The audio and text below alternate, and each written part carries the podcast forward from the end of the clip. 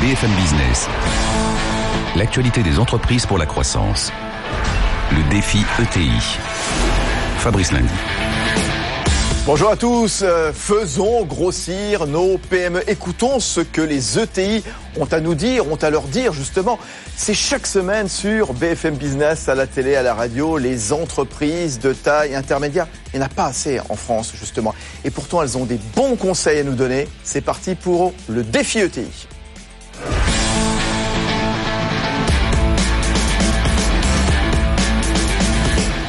Oui, des recettes, des recettes pour gagner, à condition que les grands groupes, hein, de par leur comportement, de par leurs attitudes, finalement, eh bien, ne viennent pas pénaliser les plus petites entreprises, euh, justement.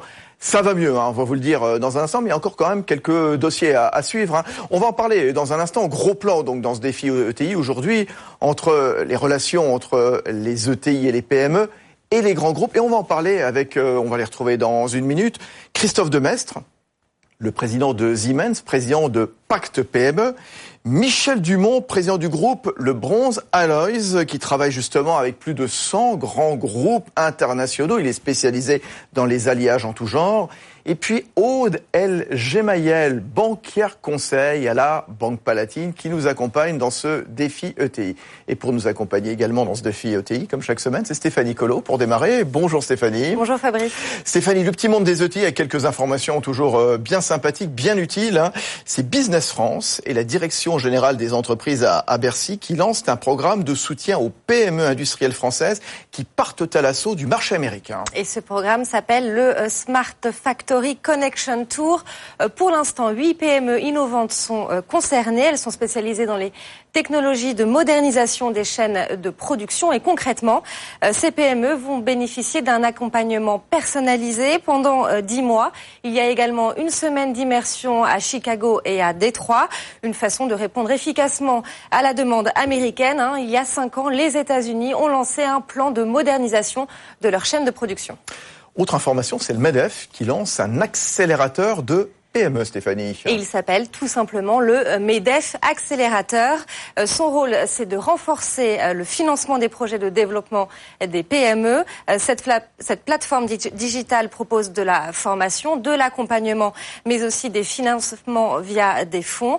Plusieurs investisseurs institutionnels y participent, comme la FIC ou encore l'AFG. Oui, alors après, Google qui drague les, les, PME, on en parlait quoi il y a deux ou trois semaines avec vous justement, Stéphanie Colo, c'est maintenant Facebook euh, qui s'y met avec un objectif booster le commerce sur sa plateforme. Exactement, Facebook met le grappin sur les TPE et les euh, PME. L'entreprise a constitué un panel euh, composé euh, d'artisans, de commerçants ou encore d'entrepreneurs qui utilisent Facebook pour leurs affaires. Le but pour le réseau social, c'est d'avoir des feedbacks directs.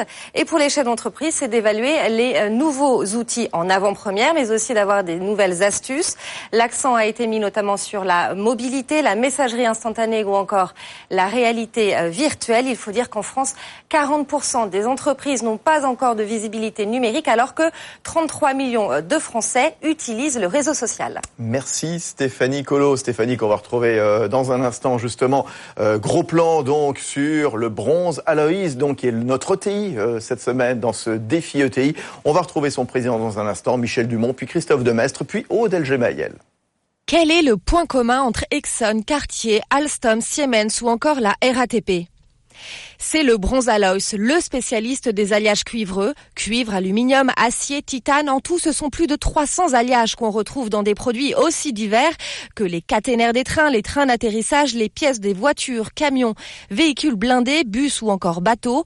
On retrouve aussi les pièces le bronze Alois dans les générateurs de centrales nucléaires, les éoliennes ou encore dans la maroquinerie de luxe. Ce sont ces petites pièces des sacs ou les boucles de ceinture. L'entreprise est née il y a plus de 80 ans. Elle fournit à l'époque des alliages à base de cuivre pour l'armée, la marine et l'automobile avant de conquérir l'aéronautique et le nucléaire. Avec 16 sites de production, essentiellement en France et en Europe, l'ETI mise aussi sur la Chine où elle a créé une joint venture avec la SNCF pour développer des produits pour l'industrie ferroviaire et pour affronter la concurrence mondiale cap sur la R&D. Écoutez bien, lorsque vous touchez une poignée de porte, vous avez une grande chance d'attraper quelques microbes. Eh bien tout ça c'est fini. Le bronze vient de développer une gamme de produits en cuivre, un alliage antimicrobien et antibactérien qui détruit toutes ces petites bêtes. Bientôt barreaux de lit d'hôpitaux, accoudoirs de fauteuils ou encore boutons d'ascenseur seront imprenables pour les bactéries. Ben voilà, on vous retrouve donc euh, Michel Dumont. Je l'ai dans la main, cette euh, fameuse poignée en cuivre antibactérienne. Oui, ça paraît pas, mais euh, c'est long à concevoir une telle poignée. Bah, il faut trouver le bon alliage.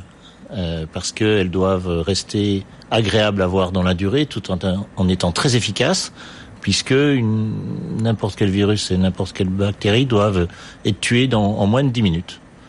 Donc euh, elles ont des comportements très étranges, ces petites bêtes. Et euh, en fonction des alliages, euh, elles réagissent tout à fait différemment. Bon, bah j'y penserai. Quand la prochaine fois je tournerai une, une voilà. porte, je penserai à vous. Oui, euh, le défi ETI, je le disais, gros plan sur les relations entre ETI et grands groupes. Et c'est vrai qu'on avait abordé il y a trois semaines donc la question des délais de paiement avec le médiateur de Bercy, hein, Pierre Pellouzet, qui était ici dans ce studio de BFM Business. Vous, vous travaillez avec des énormes boîtes justement, Alstom, Siemens, puisqu'on est que Christophe Demestre, hein, la SNCF, le chinois Exxon, Cartier, bah oui, c'est ce que nous disait Stéphanie Colo. La, la, palette, elle est large. Hein. Euh, dans des genres différents, c'est quoi votre sentiment, c'est quoi votre appréciation à propos des relations entre ETI et grands groupes? Ah mais c'est une relation absolument essentielle. C'est une source d'innovation, c'est une source de développement pour les deux parties. Hum. C'est aussi une capacité pour nous, quand on travaille des PME, de retransférer un certain nombre d'éléments. Mais pour ça, il y a une condition de base. Il faut se sentir partenaire il faut travailler un peu dans la durée. Ça, je pense que c'est des sujets qu'il faut qu'on aborde aujourd'hui. Euh, on va se débarrasser d'un a priori, euh, Christophe Demestre. Vous êtes le patron de, Siemens, euh, vous êtes également le président de Pacte PME, c'est une association qui réunit des grandes entreprises, des collectivités, quelque part pour pousser les PME. C'est un peu ce qu'on fait d'ailleurs chaque semaine dans ce défi ETI, e justement. On va essayer de se débarrasser quand même d'un a priori. On n'est plus quand même dans une relation de dominant à dominer. Ça va quand même mieux, non? Ça va mieux. Alors chaque année, on fait en un observatoire, on regarde, on mesure, parce que je pense que c'est important de pouvoir mesurer. Donc on a 50 critères et par filière, on regarde. Et donc ça, c'est bien parce qu'on a un feedback. Et pour le dirigeant d'entreprise, c'est important. Vous l'avez dit à l'instant, si on veut être innovatif, il faut être co-partenaire, il faut co-créer ensemble de telle manière à créer les, les champions de demain. Et ça, c'est une habitude qui change par rapport au rapport un peu contractuel et conflicté qu'il y avait à une époque, maintenant qui est en train de changer parce qu'on a besoin de l'innovation et plus rapide. Mais cet observatoire de pacte PME, donc, puisque vous en êtes le, le président, Qu'est-ce qu'il montre justement? Qu'est-ce qui vous fait dire aujourd'hui que les relations, elles sont meilleures entre les grands groupes et les plus petites entreprises, ah PME, ETI bah, Chaque année, on se soumet en fait à un barème, c'est-à-dire que les PME, il y a 38 000 PME qui sont interrogées par les 55 groupes en question, qui se soumettent à une évaluation, de telle manière à pouvoir dire année après année si on s'améliore dans quel type de critères. Sur quels critères, par exemple, donnez-nous Surtout sur les achats, mmh. sur les ressources humaines, sur l'appel à projet innovation, sur un grand nombre de sujets. Et une fois qu'on a fait ça, après, on peut en mettre en place les outils. C'est-à-dire on peut améliorer, le chef d'entreprise peut aller voir les différents types d'activités, aussi bien les ressources humaines, achats, c'est pas que achat, et de telle manière à pouvoir dire ça fonctionne et fonctionne mieux. Alors je vous donner quand même un chiffre. Nous, dans les 55 euh, acteurs de cette, euh, cette association, je rappelle paritaire avec le MEDEF, avec la CPME, donc euh, vraiment tous les interlocuteurs, c'est une maison commune. Et ben on est passé de 16% de volume qui était passé au PME en 2014 à à peu près 25%. Chaque année, chaque point, c'est à peu près 1,2 milliard supplémentaire. Donc ça fonctionne. Mais ça fonctionne, je l'expliquerai peut-être tout à l'heure, avec des outils de collaboration, de partenariat. Et des partenariats qui sont pas uniquement, j'allais dire à l'anglaise, flash in a pan, c'est-à-dire euh, très très court terme, mais sur la durée. La confiance, elle se crée elle se crée avec des outils. Et je pense que d'une manière assez efficace, maintenant, on a les outils modernes qui peuvent le permettre. Oui. Aude Elgemayel, banquière conseil à la, à la Banque Palatine, hein, qui nous accompagne dans ce défi ETI, qui va nous accompagner également pour une, pour une saison 2. Vous êtes vraiment en contact avec les, PME, vous à la Banque Palatine, Aude Elgemayel. Euh, sur quoi est-ce qu'on peut dire que les relations, elles sont bonnes ou mauvaises entre les grands groupes et les entreprises plus modestes Alors déjà pour revenir à ce que vous avez pu dire Fabrice et Christophe, c'est vrai qu'il y a un véritable enjeu pour les PME euh, de pouvoir se développer et on a besoin des grands groupes pour cela. Nos clients, euh, nos PME ont, besoin. En effet, quand on regarde euh, sur les entreprises de plus de 50 salariés en France, c'est seulement 1%, alors que c'est le double au Royaume-Uni et le triple en Allemagne. Donc on voit que non seulement on a peu de TI, et vous le dites régulièrement ici, Fabrice, dans votre émission, mais même des plus petites entreprises, elles ont du mal à grossir, à se développer. Donc il y a des points d'attention. Il faut en effet que ce partenariat ne soit pas asymétrique, que ça provoque pas des pressions sur les prix, sur les marges, des délais de paiement trop longs, parce que ça, ça peut empêcher le développement euh, des entreprises, qui puissent avoir euh, des contrats aussi qui soient sécurisés, pérennes, pas de modifications unilatérales un peu abruptes. Ça, c'est des conditions d'un bon partenariat, et ça reste une opportunité de deux côtés. Après, il faut garder en tête qu'un partenariat pérenne, c'est un partenariat gagnant-gagnant sur chaque côté, chaque acteur. Oui, mais euh, vous, euh, Michel Dumont, à la tête du Bronze Alois, euh, donc cette ETI qu'on met en avant donc cette semaine, vous, vous travaillez pour plusieurs centaines de grands groupes. Hein, et vous avez un grand principe, c'est éviter que votre chiffre d'affaires il soit trop dépendant d'un seul donneur d'ordre. Oui, je, je m'interdis de dépasser 5% de chiffre d'affaires avec un client. Euh, après, on va faire des sélections, etc. Et je crois qu'il y a une vraie réflexion stratégique pour l'ensemble des chefs d'entreprise. Et ça doit se faire dans un temps long, comme vous le disiez, mais la dépendance est la pire des choses. La dépendance à un secteur économique, la dépendance à euh, quelques clients. En fait, on est encore très marqué par le terrorisme, qui sépare les choses. Il faut changer. Les nouvelles technologies nous permettent de plus en plus d'avoir une vision intégrée des choses. Donc il faut se diversifier, il faut s'internationaliser, il faut apporter à nos clients autre chose. Et il y a sûrement aussi des sujets très intéressants autour de l'innovation. Il faut nous laisser faire. Une fois qu'on est suffisamment diversifié, on connaît des besoins de plusieurs clients, de plusieurs secteurs, et on passe des, idées d'un secteur à l'autre. Donc on a un rouage absolument essentiel quand on est diversifié. Et ça veut dire que on a donc abandonné la dépendance. Et c'est un vrai choix stratégique. On a besoin des banquiers, on a besoin des, euh, investisseurs en capitaux, on a besoin des grands groupes pour assurer cette transition vers la diversification. Mais quand vous dites euh, je veux pas être trop dépendant d'un grand groupe, euh, si Siemens ou un autre, tout d'un coup vous fait une énorme commande, vous n'allez pas la refuser quand même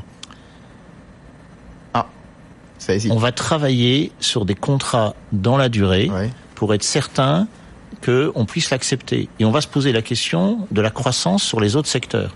C'est vrai que j'ai une énorme tentation aujourd'hui dans le monde des véhicules électriques, hum. où on est vraiment un leader dans des pièces moteurs, un leader mondial.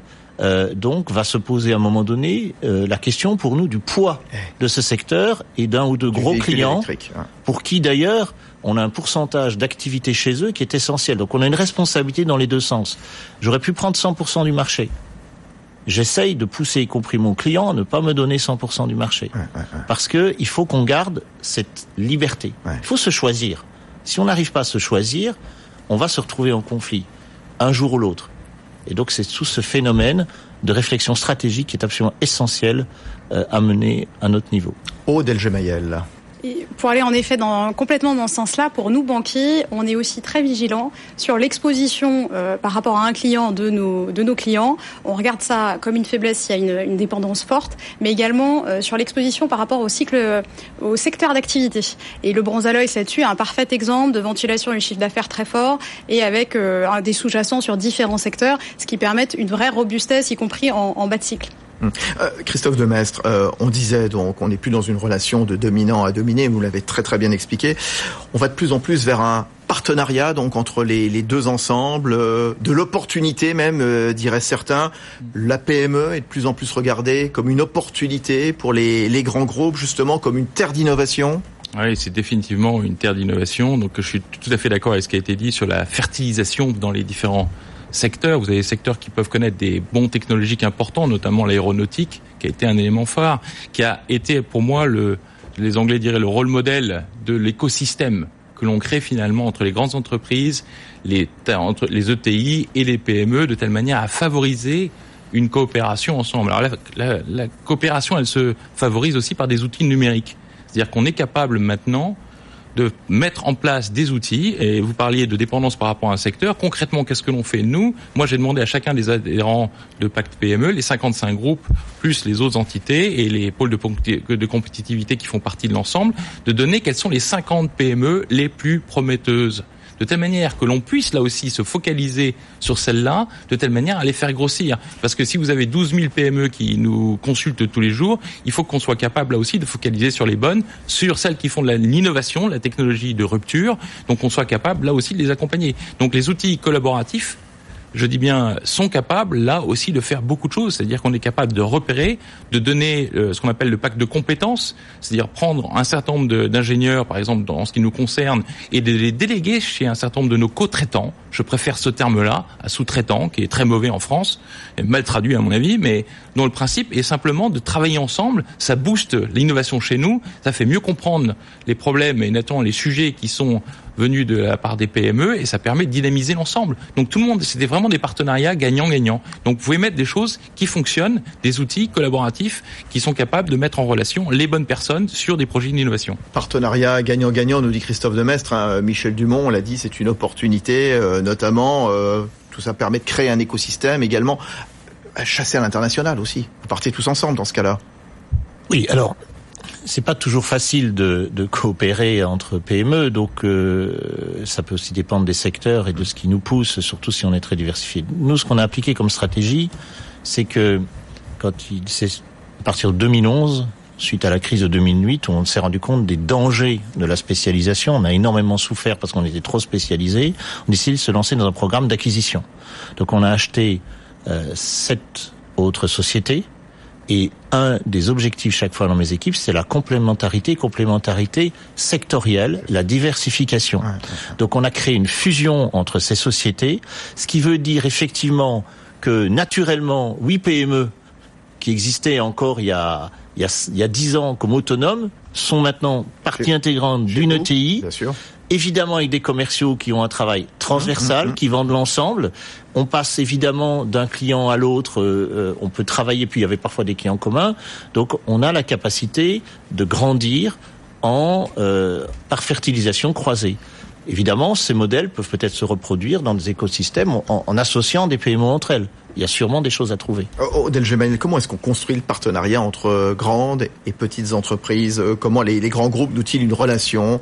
Un réseau avec les PME, les ETI Sur quelle base? On commence par quoi? Quels conseils vous donnez? Alors, il y a naturellement des, des courants d'affaires et dans ces secteurs d'activité spécifiques, ils se connaissent. Par contre, il ne faut pas euh, mettre de côté les difficultés parce que en termes d'échelle, d'organigramme, d'organisation, c'est très différent. Vous allez avoir le président de la PME, de l'entreprise de taille intermédiaire, qui va rarement s'adresser à son homologue du grand groupe. Donc, euh, vous avez même des, des vitesses d'information et une inertie sur les décisions, euh, des process, des méthodes de travail qui sont différents. Donc, il faut en effet être vigilant à, ça et pouvoir travailler dans la durée sur des partenariats et également euh, être conseillé sur les, contrats pour, euh, pouvoir euh, valider une certaine pérennité et également pouvoir travailler sur les défaillances éventuelles. Il y a des solutions type assurance crédit.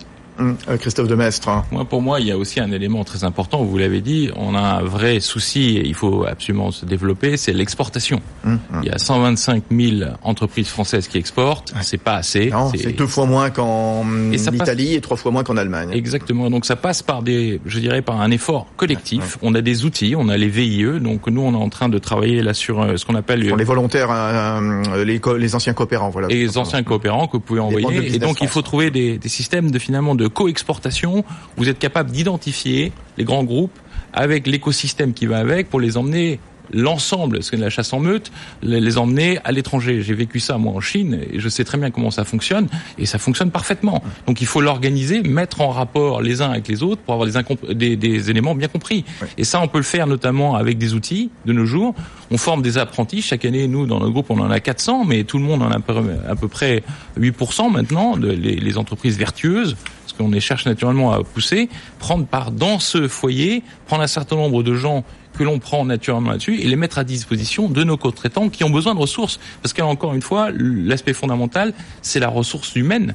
Et il faut qu'elle soit disponible. Les jeunes actuellement sont beaucoup plus flexibles et beaucoup plus dynamiques de ce côté-là à, se projeter dans le monde. Il faut utiliser cette force. Et, et d'un mot, c'est vrai que c'est important, Michel Dumont, de définir ce qui est recherché par le grand groupe par rapport à l'ETI Quel type de relation Oui. Une fois qu'on a compris ça, on a tout compris. Effectivement, il y a une question de clarté. Le grand groupe doit être dans certains de ses composants, parce que ça peut être différent dans différents composants du grand groupe, parce qu'un grand groupe c'est tout sauf uniforme. Hein. donc il faut voir dans chacun des domaines du grand groupe ce qu'il va rechercher. Donc il faut segmenter, c'est un mot clé. Euh, après vous vous dites est-ce qu'il veut du prix hmm. ou est-ce qu'il veut de l'innovation? S'il veut les deux, c'est plus compliqué. euh, c'est même très dangereux parce qu'à un moment donné, on n'y arrive pas. S'il veut du prix, il faut discuter dans la durée pour que nous puissions investir. Et quand vous allez voir un partenaire banquier, qui est aussi un partenaire, euh, vous pouvez lui montrer un projet dans lequel il y a une durée, un objectif de prix, un objectif donc d'automatisation, de robotisation. Plutôt que ça parte dans un pays low cost, il vaut mieux que ça reste chez nous avec des outils adaptés et il y a de plus en plus de possibilités. Donc là, vous travaillez dans la durée. Et là, il faut que les acheteurs aussi réfléchissent autrement. Beaucoup d'entre eux commencent de plus en plus à évoluer. Le cycle annuel est le pire. Bah, il faut avoir des cycles de 3 à 5 ans, sinon ça mm. ne peut pas marcher. Si vous voulez d'innovation, à ce moment-là, il faut pouvoir partager. Et très souvent, un des sujets intéressants et passionnants, c'est au lieu qu'on nous donne un plan, par exemple, avec une définition extrêmement précise de ce qu'on veut, on doit nous expliquer beaucoup plus l'objectif qu'a le grand groupe. Et à ce moment-là, on apporte aussi un rôle de conseil. Euh, les griefs, euh, les griefs, il en reste quand même malgré tout, hein, quand même euh, dans les relations entre petits et, grands groupes. Hein. il y a une médiation interentreprise qui est dirigée par Pierre Pellouzet, qui travaille donc la médiation de, de Bercy. Je ne sais pas si c'est une exception française, mais qu'est-ce qu'on voit encore comme cas les plus flagrants Donc Odile Gemayel, Michel Dumont, bah dites-moi, c'est quoi C'est le non contre le non respect des contrats, les contrats commerciaux léonins, c'est-à-dire un petit peu abusifs, le désengagement brutal, c'est ça reste encore des pratiques en vigueur malheureusement. Oui, euh, même si les choses évoluent, je pense globalement dans le bon sens, les délais de paiement, c'est quand même un vrai bah, point, même si on a... Même là aussi, ça s'améliore. Euh, même si on a la loi de modernisation euh, pour l'économie, pour autant, les 60 jours ne sont pas toujours ne sont pas toujours respectés. Et ça, c'est une vraie problématique. La liquidité, la trésorerie pour les entreprises de taille intermédiaire, c'est essentiel pour se développer, se projeter. Donc ça, c'est un vrai point d'attention. Et il faut aussi être attentif au fait que le partage de la valeur ajoutée sur la chaîne entre les différents intervenants se retrouve dans le partage des prix, des marges également à l'issue, mais qu'il n'y ait pas trop un rapport de force avec euh, un, déséquilibre, une asymétrie. Christophe Demestre. Moi, je pense qu'on peut faire aussi là, introduire des outils assez modernes, et c'est ça que j'apprécie moi chez PAC PME, c'est qu'on est capable de partager des expériences. Je vais vous donner une expérience sur ce problème de financement, parce qu'il y a à peu près 20-25% des entreprises, des PME, qui mettent la clé sous la porte à cause des problèmes de trésorerie concrètement, qu'est-ce que l'on fait? Moi, je suis dans le concret, je suis un opérationnel. Ce que l'on fait, c'est ce qu'on appelle l'affacturage collaboratif. Qu'est-ce que c'est? C'est-à-dire qu'on un grand groupe qualifie une PME en disant celle-là j'ai confiance. Et simplement c'est aussi simple que ça. S'ils ont une grosse commande en particulier avec beaucoup d'encours dans ce grand groupe ils tiquent la petite case et ils obtiennent dans un délai de 3 à 5 jours le cash dont ils ont besoin. Donc ces problèmes de trésorerie on peut les régler à condition que tout le monde joue collectif joue sur le long terme et je partage ce, point de vue. Si on joue, l'intérêt pour le grand groupe, c'est de garder naturellement ses co-traitants, travailler sur la durée, ceux qui sont innovatifs, ceux qui sont naturellement dans cette démarche-là, mais on a des outils maintenant modernes qui le permettent. C'est-à-dire que ce qui était avant un coût, où les gens, un certain nombre de, de, pratiques se faisaient, maintenant on peut le faire à des taux qui sont marginaux. Je vous parle vraiment en dessous du, 100, du pourcent, euh, on est vraiment dans le marginal. C'est très simple. Hum. Alors, je, je, citais cette médiation donc euh, dirigée par Pierre Pellouzet, donc qui est gratuite, confidentielle. Oui, confidentielle parce que bah, qui respecte l'anonymat. Il y a peut-être encore des patrons de PME euh, qui sont peut-être qui sont tirés maltraités par des grands groupes, hein, qui n'osent pas encore y aller ou quand ils y vont, bah, ils veulent respecter euh, qu'on leur respecte leur anonymat. Malheureusement, comment on accélère justement? Quel programme mettre en place? Est-ce que, à l'instar des pratiques shame, par exemple pour les, mauvais délais de, paiement, est-ce qu'on pourrait mettre eh bien, des bonnes pratiques, des labels, relations, fournisseurs responsables, ça existe. Hein, ça a été mis en place par la, la, médiation des marchés publics. Il y a également une charte relations fournisseurs responsables mise en place par la, la médiation. Voilà, il faut montrer ceux et celles qui respectent les bonnes pratiques, Christophe Demestre Oui, alors on l'a fait cette année, on a changé, c'est-à-dire le baromètre, on a mis des les très bons élèves. Voilà. Alors, il y a les Sanofi, il y a alors, Thales, Sanofi, Thales. Thales, il y a j'en oublie naturellement beaucoup. Il y, a, il y a BNP Paribas, il y a Air Liquide, il y a Safran, ce sont les meilleurs. Bon, J'espère que vous êtes dedans, Siemens, quand même. Ah, écoutez, moi, étant président, j'ai eu, la, eu la, la note de B, mais enfin, euh, ça va jusqu'à D ou E, donc vous voyez, bon, j'étais content et ça aurait été sinon suspect. C'est qui les mauvais ah, ah, Je donne pas le mauvais. Pour ah moi, justement, ça c'est une, ça c'est une perspective que je voudrais bien mettre en avant. C'est qu'en France, je préfère moins insister sur les bons. Bon. Il faut tirer le monde vers le bas, toujours de pointer du doigt les mauvais. Il y a des mauvais, mais vous avez deux types de mauvais. Des mauvais qui s'inscrivent dans la démarche, qui sont venus, je ne vais pas donner de nom, mais qui étaient l'année dernière dans les shames et qui sont venus vers nous en disant donnez-nous les bonnes pratiques de telle manière qu'on ait la bonne note. Ah, Exactement. Je pense qu'il faut arrêter de faire du misérabilisme dans ce sujet-là. Il faut tirer la moyenne vers le haut. Et ça, ça veut dire qu'il faut naturellement y aller d'une manière volontaire. Alors, on a fait pour ça un petit bouquin, faire émerger les champions de, de demain. Alors regardez-le pour ceux qui nous suivent à la télé. Il y a voilà, le réalisateur qui va. Regarder parce que c'est important. On essaye là aussi par des bonnes pratiques qui sont mutualisées dans les 55 dans les 55 euh, groupes en question, de telle manière, c'est gratuit, c'est disponible, les gens peuvent s'inscrire, peuvent y aller de telle manière à trouver leur bonheur. Faire émerger les champions de l'économie française de demain, bah, c'est un peu ce qu'on fait donc dans le défi ETI. Merci à vous trois, merci Odel Gemayel donc qui nous accompagne au nom de la Banque Palatine euh, chaque semaine sur euh, BFM Business. Christophe Demestre, allez sur le site de Pacte PME justement avec tous ces outils numériques pour venir en aide aux PME. Enfin, venir en aide. Là encore, on n'est pas dans une relation d'assistance. Voilà, pas du tout. Christophe Demestre, président de Siemens, et puis Michel Dumont, président du groupe Le Bronze. Aloïs, c'est pas fini, hein. Voilà, on va retrouver donc Elisabeth Ducotet, la présidente de Toine, avec euh, son abécédaire, les trois mots qu'elle a choisis aujourd'hui capital, production et salarié. BFM Business, le défi ETI, l'abécédaire. Capital, au sens étymologique du terme, c'est la tête, c'est-à-dire le socle c'est une base solide sur laquelle peut se créer un projet. Donc une entreprise a besoin d'un capital pour démarrer, bien sûr, et puis ensuite pour se développer.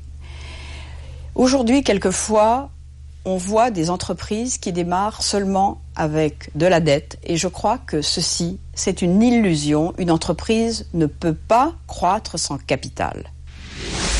Beaucoup de nos ETI sont des ETI industrielles, c'est-à-dire qu'elles font de la production. Il ne faut pas s'y tromper, la production est encore à l'ordre du jour et nous avons tous besoin d'un vrai produit, même quand ce produit s'assortit maintenant de nouveaux services qui y sont associés.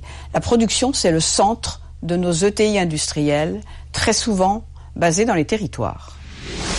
Aujourd'hui, les ETI dans les territoires, ça représente 800 000 salariés. C'est un nombre considérable qui quelquefois n'est pas bien connu et c'est à ce titre qu'on peut dire que les ETI en France contribuent largement à l'animation économique des territoires éloignés des grandes capitales. Salariés, production, capital, voilà les trois mots choisis par la présidente de Toine, Elisabeth. Du côté, c'est fini pour ce défi ETI. Vous voyez, j'ai gardé encore la, poignée antibactérienne du bronze Aloïs, hein. euh, très ergonomique. Voilà, on se retrouve la semaine prochaine, bien entendu, pour un nouveau défi ETI sur euh, BFM Business. Et comme on le fait une fois par mois, on ira vous voir, justement. Vous nous poserez des, questions et on essaiera de vous répondre. On sera depuis les, agences de la Banque Palatine. Merci à tous. À la semaine prochaine.